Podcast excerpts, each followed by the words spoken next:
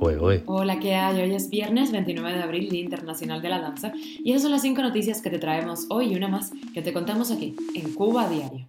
Esto es Cuba a Diario, el podcast de Diario de Cuba con las últimas noticias para los que se van conectando. Otero Alcántara ha perdido la visión de un ojo en prisión, ha denunciado Amnistía Internacional. Un cubano ha exigido en pleno Boulevard de San Rafael en La Habana libertades políticas para el pueblo y la liberación también de los presos políticos. Y el régimen cubano cambia a prisión domiciliaria la condena contra cinco menores de edad del 11 de julio. Y la UJC se pronuncia sobre el cese del director de Alma Mater y dice que la organización está moviendo cuadros. Le contamos la última hora de la invasión de Rusia a Ucrania. Moscú ha lanzado misiles contra el centro de Kiev durante la visita del secretario general de la ONU. Al menos un fallecido en ese ataque. Esto es Cuba a Diario, el podcast noticioso de Diario de Cuba. Erika Guevara Rosas, directora para las Américas de Amnistía Internacional, denunció que el activista cubano Luis Manuel Otero Alcántara ha perdido la visión de un ojo en prisión y que sigue sin recibir la atención médica requerida desde hace meses. Ella pidió la liberación inmediata de Otero Alcántara a través de un comunicado en Twitter en donde se dirige a Miguel Díaz Canel. Luis Manuel Otero Alcántara lleva detenido por más de siete meses y enfrenta años de cárcel por intentar participar en una protesta pacífica, añadió la directora Internacional para las Américas. A mediados de este mes, la activista Claudia Jean-Louis Hidalgo denunció que el artista y líder del movimiento San Isidro seguía sin recibir atención especializada por sus problemas de visión. Y un cubano se sube en un muro en pleno boulevard de San Rafael en La Habana para exigir la libertad de los presos políticos y también libertades y derechos para los ciudadanos de Cuba. Lo escuchamos. Libertad para el pueblo cubano. Escarcelación de todos los presos políticos 2.124 presos políticos. Yo voy a hacer 2.125. No, es verdad. Es verdad. No, tú quieres que sea mentira porque ya todo el mundo sabe que es verdad. Aquí todo el mundo sabe que es verdad. La gente tiene tremendo perro miedo. Porque el pueblo está aterrorizado. El pueblo tiene miedo. Citaciones. Un jefe sector arriba de ti. Un, un arriba de ti.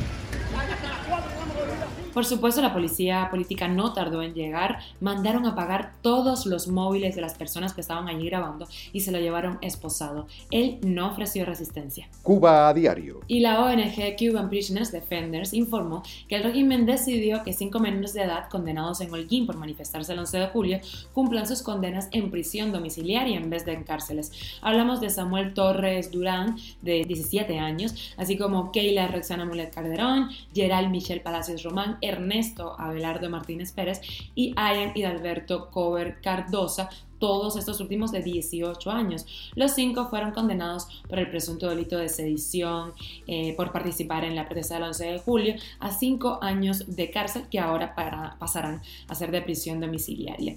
Esta decisión llega después de la denuncia presentada por esta ONG, Prisoners Defenders, ante la ONU. El informe presentado recoge la investigación de 33 niños y 4 niñas encarcelados por razones políticas.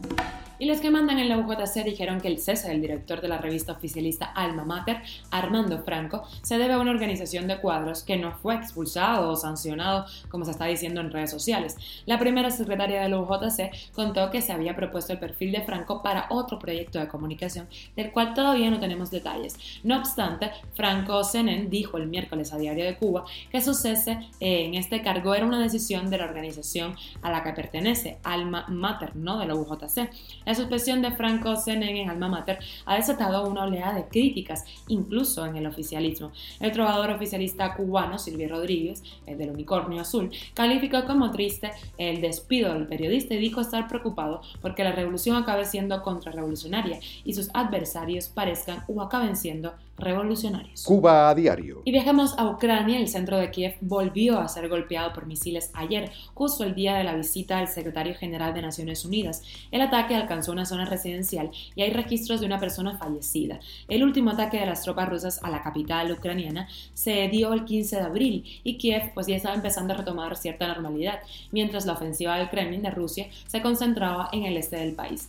La ciudad portuaria Mariupol todavía cuenta con 100.000 habitantes en peligro de muerte, la OTAN por su parte y otros países también occidentales abren cada vez más el flujo del armamento pesado para suministrar a Ucrania. Y un estudio dice que disfrutamos más de los amigos hasta los 25 años y de la pareja y los hijos sobre los 40, pero que en general la mayor parte de nuestra vida la pasamos solos.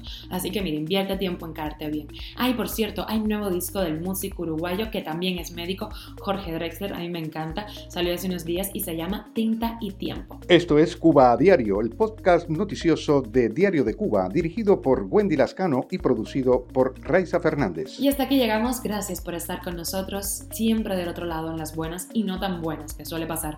Yo estaré fuera unos días de vacaciones, así que los dejo en muy buenas manos de mi compañera Nayara Menoyo, que ya estará por aquí con ustedes el lunes. No se desaparezcan, que yo regreso rápido. Estamos en Spotify, Telegram, Apple Podcast y Google Podcast y también nos puedes seguir en nuestras redes sociales. Que tengas un gran viernes y también feliz fin de semana.